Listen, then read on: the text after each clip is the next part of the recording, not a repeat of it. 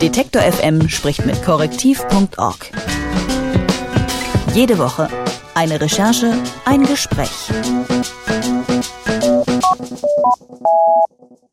Comics und Journalismus, das geht durchaus zusammen.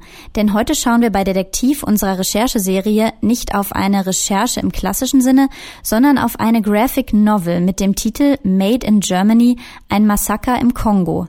Der Künstler El Mato und der Journalist Frederik Richter haben die Graphic Novel über ein Massaker im Kongo beim Recherchezentrum Korrektiv herausgebracht. Mit Frederik Richter spreche ich über die Arbeit an dem Projekt. Hallo Frederik. Hallo. Ein Massaker im Kongo made in Germany.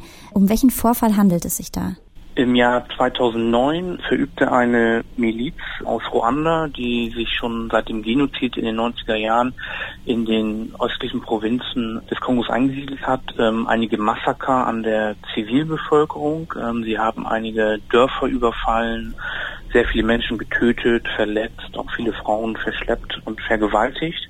Und der Aufhänger für unser Buch ist eigentlich, dass die politische Führung dieser Miliz namens FDLR in Deutschland lebte während der Massaker.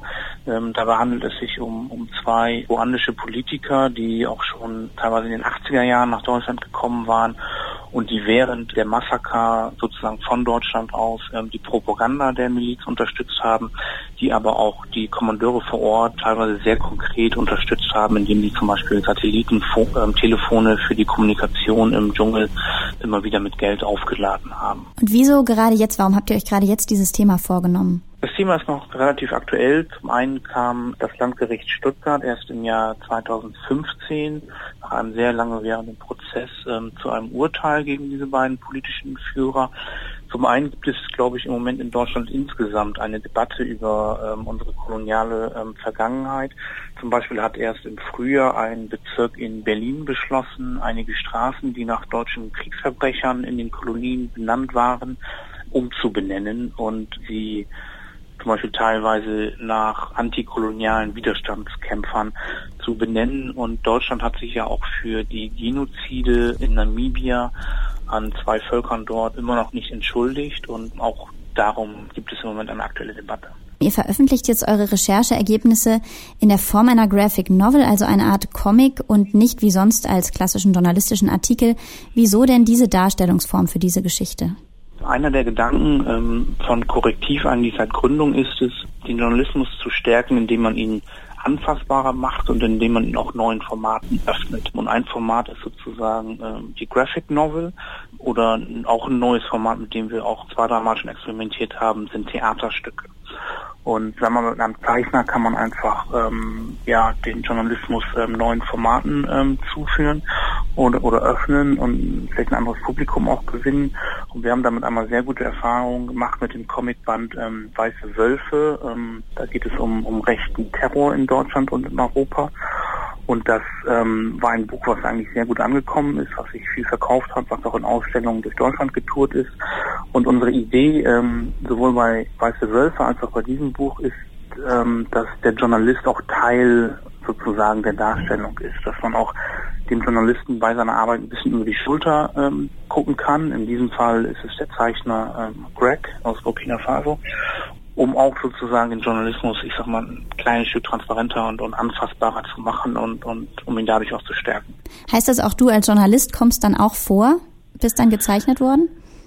Ich bin auch gezeichnet worden. Ich spiele aber nur eine, nur eine Nebenrolle, sag ich mal. Geht vor allem um Greg, ähm, auch wie er in Deutschland ankommt, wie er in Berlin ankommt, ja die Stadt, in der Afrika ähm, geteilt wurde und er sich auch ähm, sozusagen erstmal mit der Stadt Berlin, ihrer Architektur, den ganzen Zerstörungen auch während des Kriegs ähm, beschäftigt, weil Greg als Künstler jemand ist, der noch so ein bisschen auf der Straße angefangen hat äh, mit Graffiti, bevor er dann sozusagen eine formalere Ausbildung auch bekommen hat in, in Frankreich an einigen Kunstakademien. Und das wird sozusagen seine Reise, es ist auch eine, eine Recherche, ähm, sondern es ist vor allem auch eine Reise sozusagen zwischen Afrika und Europa. Das heißt, der Leser folgt ihm dann auch so ein bisschen ähm, durch Deutschland. Und wie kamt ihr zu dieser Zusammenarbeit mit Greg? Wie kamt ihr auf ihn? Das lässt sich leicht erklären. Wir hatten ähm, zwei Stipendien zu vergeben. Eines für einen afrikanischen Künstler und dann ähm, haben wir sozusagen eine Ausschreibung gemacht. Da hat er sich beworben mit vielen anderen und dann, dann haben wir ihn ausgewählt. Und dann haben wir ein Thema gewählt, was relativ gut dokumentiert ist, wo aus journalistischer Sicht auch nicht mehr ganz so viel Recherche zu leisten ist. Und dann kam er, ähm, weil er eben nur für sechs Monate bei uns in der Redaktion in Berlin war.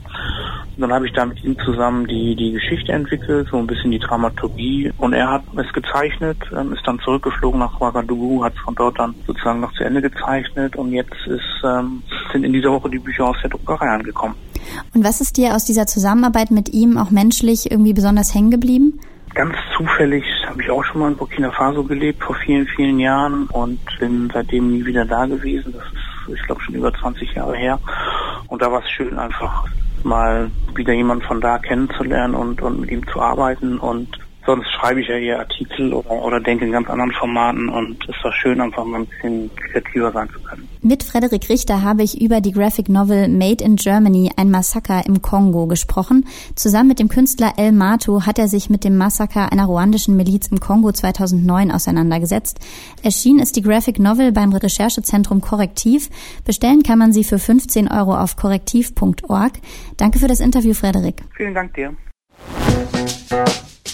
Detektor FM spricht mit korrektiv.org.